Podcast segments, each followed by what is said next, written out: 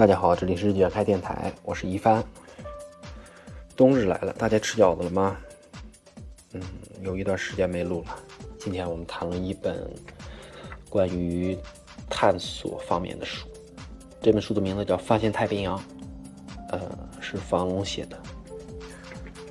其实，人类从历史上到现在，就是始终在伴随一种探索和发现的过程。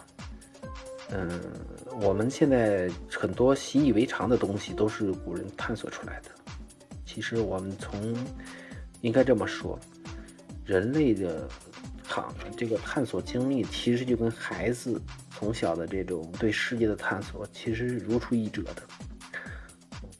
比如说航海探险，比如说很多地理大发现，嗯，最初很多是一种就像儿童的那种涂鸦。他们可能有一些想象，再加上有有有一些初步的了解，但是更多的是付之于激情和冒险的方式来进行的。嗯，这里边甚至可能在后来的那个进行的过程中，可能会有很多错误疏漏的地方，但是就一直继承下来了。比如说很多岛屿或者大陆啊，还有海峡的命名，其实纯属是误会和有巧合。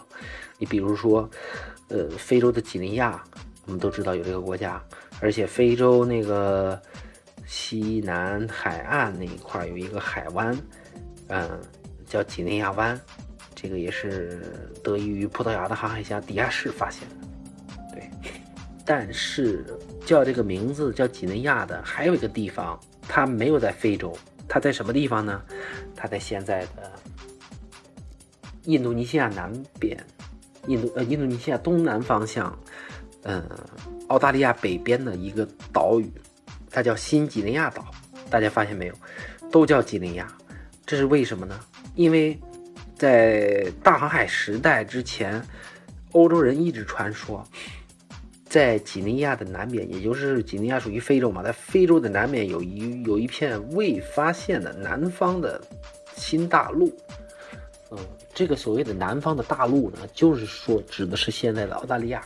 他们所以他们一直有一种执念，在航海的时候，他们发现的，呃，这个岛屿，这个岛屿非常大，这个几内亚岛，几内亚岛可以说是世界上排名全全世界前十的一个岛屿，非常面积非常非常大。可能大概得相当于，嗯，比两个四川省大概那样大，面积还是非常大的。他们发现了这个岛屿之后，就命名叫几内亚岛。但是后来，这个等那个探险的完善，还有航海的一些进程的纠正啊，嗯，就把这个岛屿的名字改了，改叫新几内亚，就是为了区别在非洲几内亚这个地方。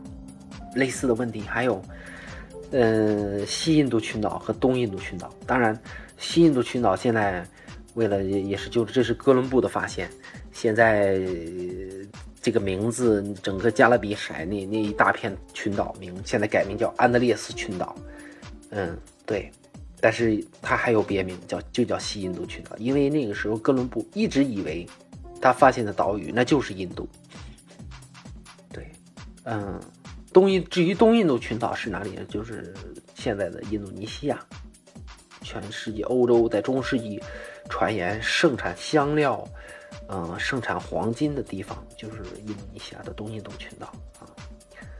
嗯，类似的还有那个英国不是有一部分叫威尔士嘛，是吧？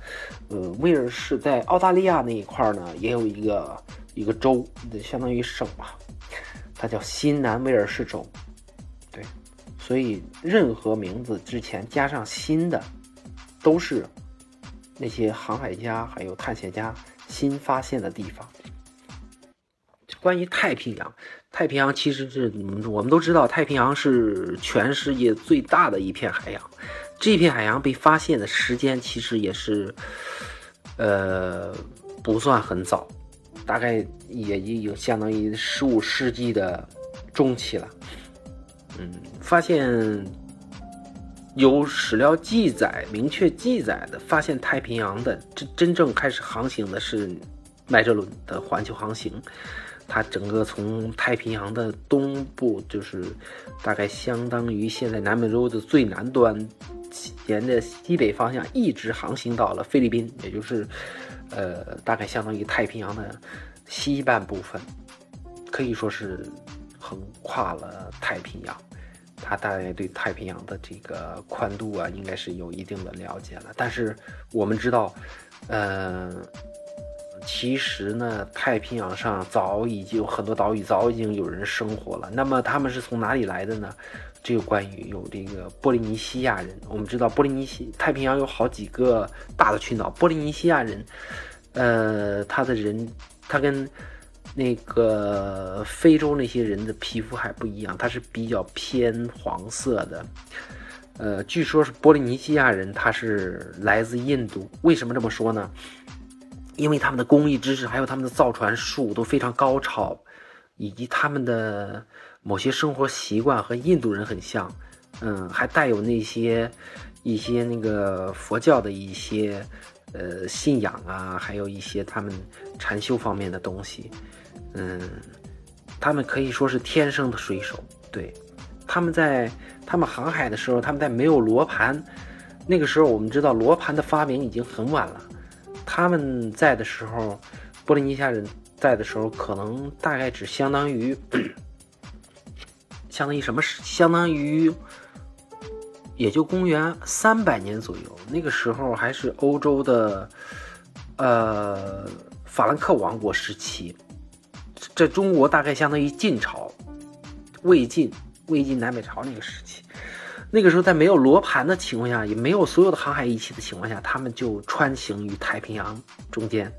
他们用的是一种比较独特的叫双体独木舟。这种船呢，有一个非常非常好的特点，它呃能抵御一般一般的风浪，除非遇到滔天巨浪，那个没办法了。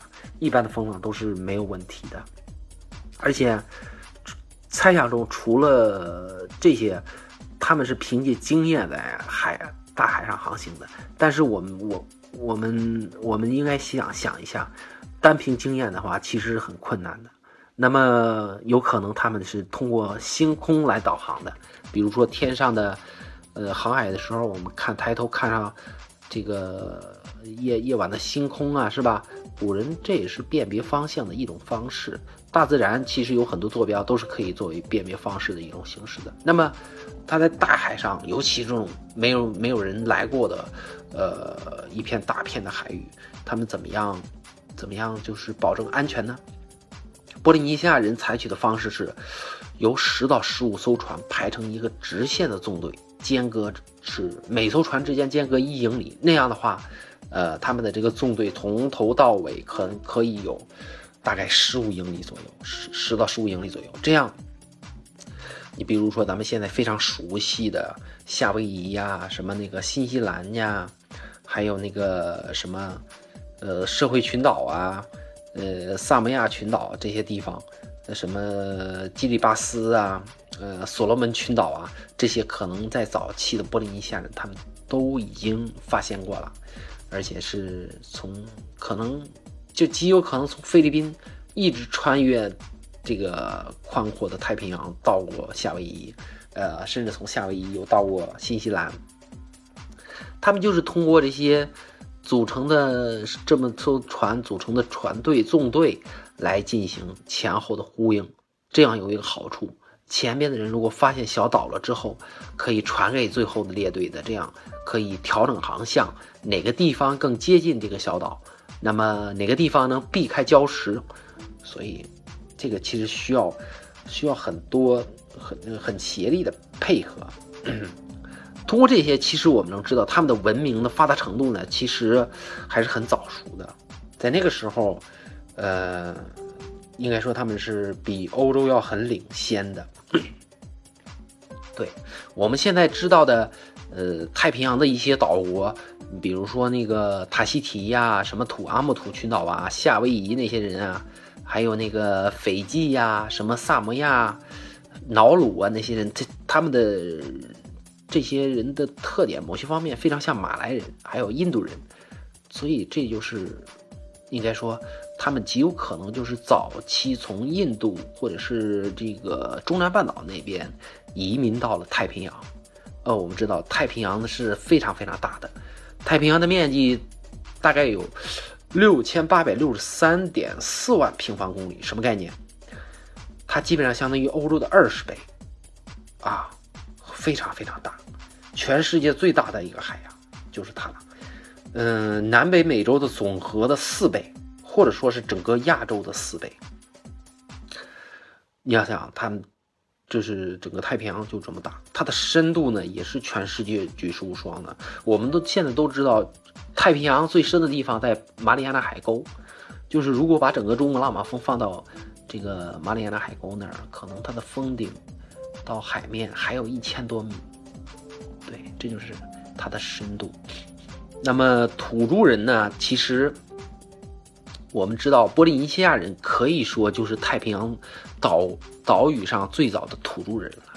他们到的到太平洋那些岛屿上很早，嗯，这是呃，他们有自己独特的生活情趣，还有一些美感啊，就是关于艺术方面的，呃，他们自己独特的理解。嗯，但是他们，我们是，但是有嗯，好多人其实就是这样的。如果长期生活在一个地方。固定了，而且有舒适的地方、舒适的区域了，呃，形成一种会形成一种思维惯性，有一懒惰的惯性，好多东西他们这个探险呀，或者是出去闯荡的经历，可能就慢慢退化了。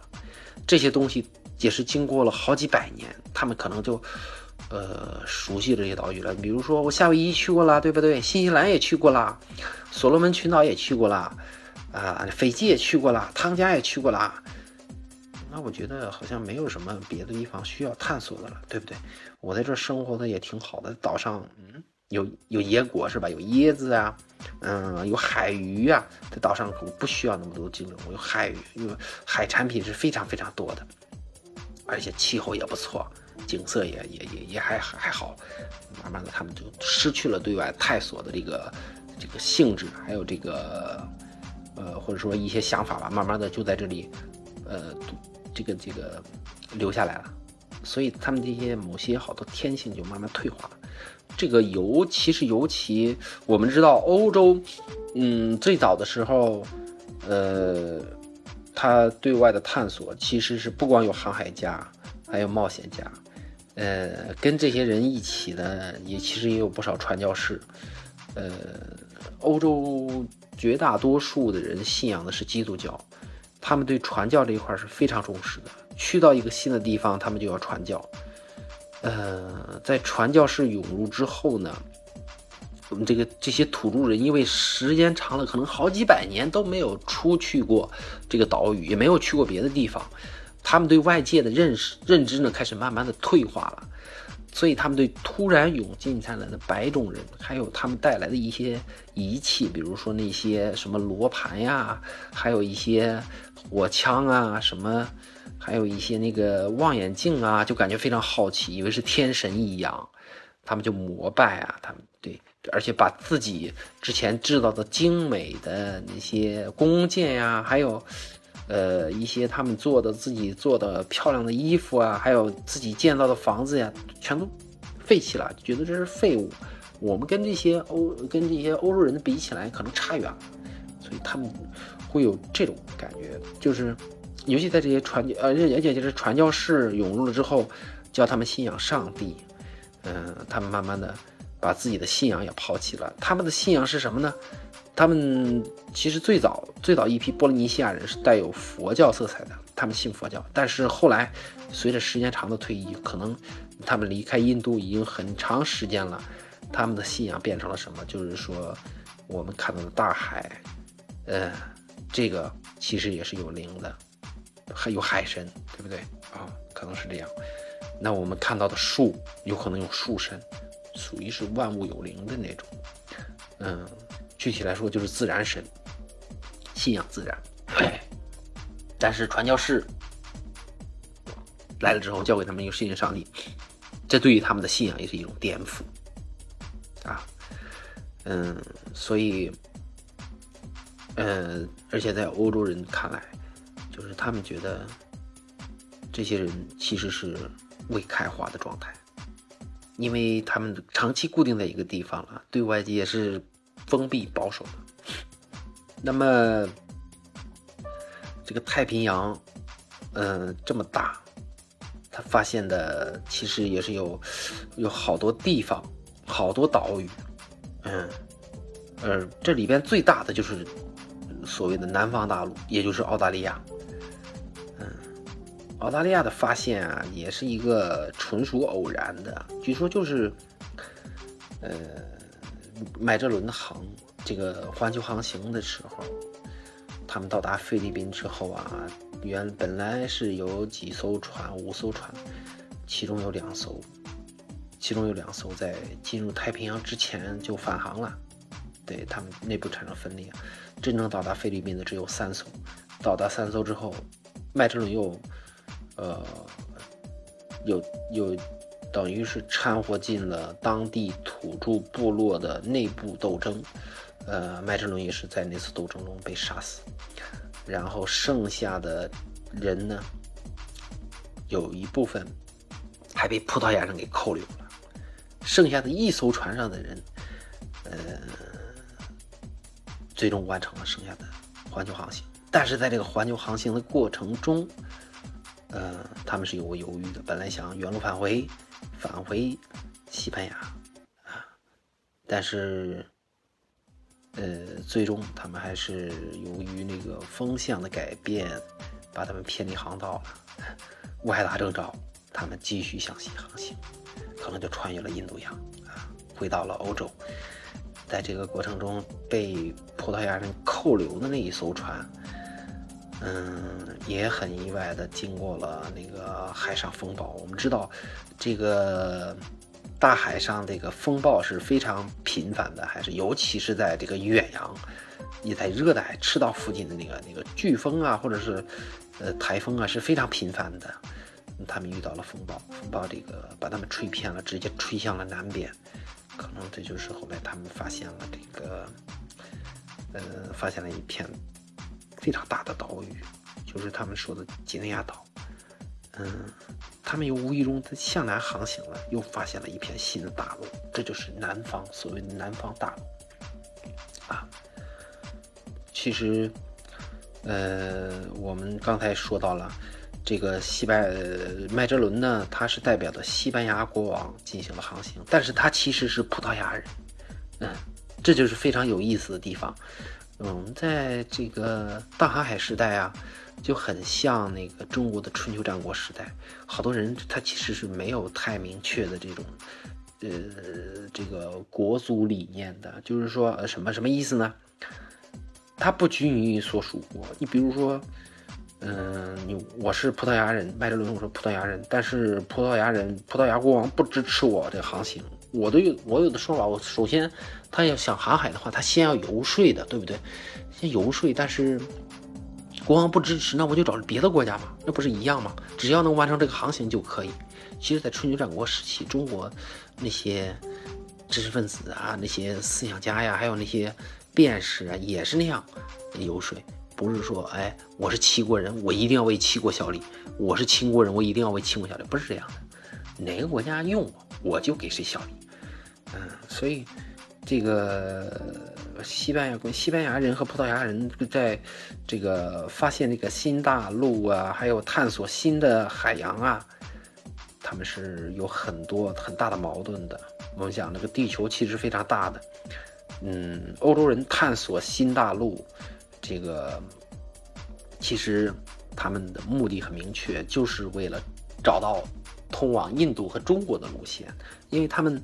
之前一直传说的是中国和印度遍地都是黄金，那里有好多香料、丝绸，还有黄金呐，嗯，物产丰富，那里人那个，呃，那里的人生活非常好，到了那里就可以发财。所以我们知道很多传说的话，尤其是，嗯，在之前欧洲是经历了中世纪，因为黑有有那个瘟疫，有黑死病，死了好多人。嗯，而且他们原本有直接从欧洲的陆路能够到达印度的这个路上的丝绸之路，对我们说的就是丝绸之路。但是因为，呃，那个时期呢，十五世纪的时候，奥斯曼土耳其帝国的崛起，把整个那个欧洲的这个陆路的交通呢，嗯，给卡死了。就是说，你可以过，但是你过我这里，你经过我的国土的话，你必须得交一笔很，交一笔交易大笔钱，你才可以通过。所以好多商人啊，他就考虑开辟别的路线。商人的本本性就是什么呢？那我首先得利润最大化呀。你如果我经过你的地方，我我交的过路费这么贵，那还有价值吗？那就没价值了。所以正是这个驱动，加上别的一些原因，他们对这个原料，对对他们的技术的发展已经有达到了一定程度，他们对好多东西的渴望，呃，促使他们一定要找一条新的路线，就是绕开这个奥斯曼土耳其帝国的控制，通过海上的路线能够到达印度和中国。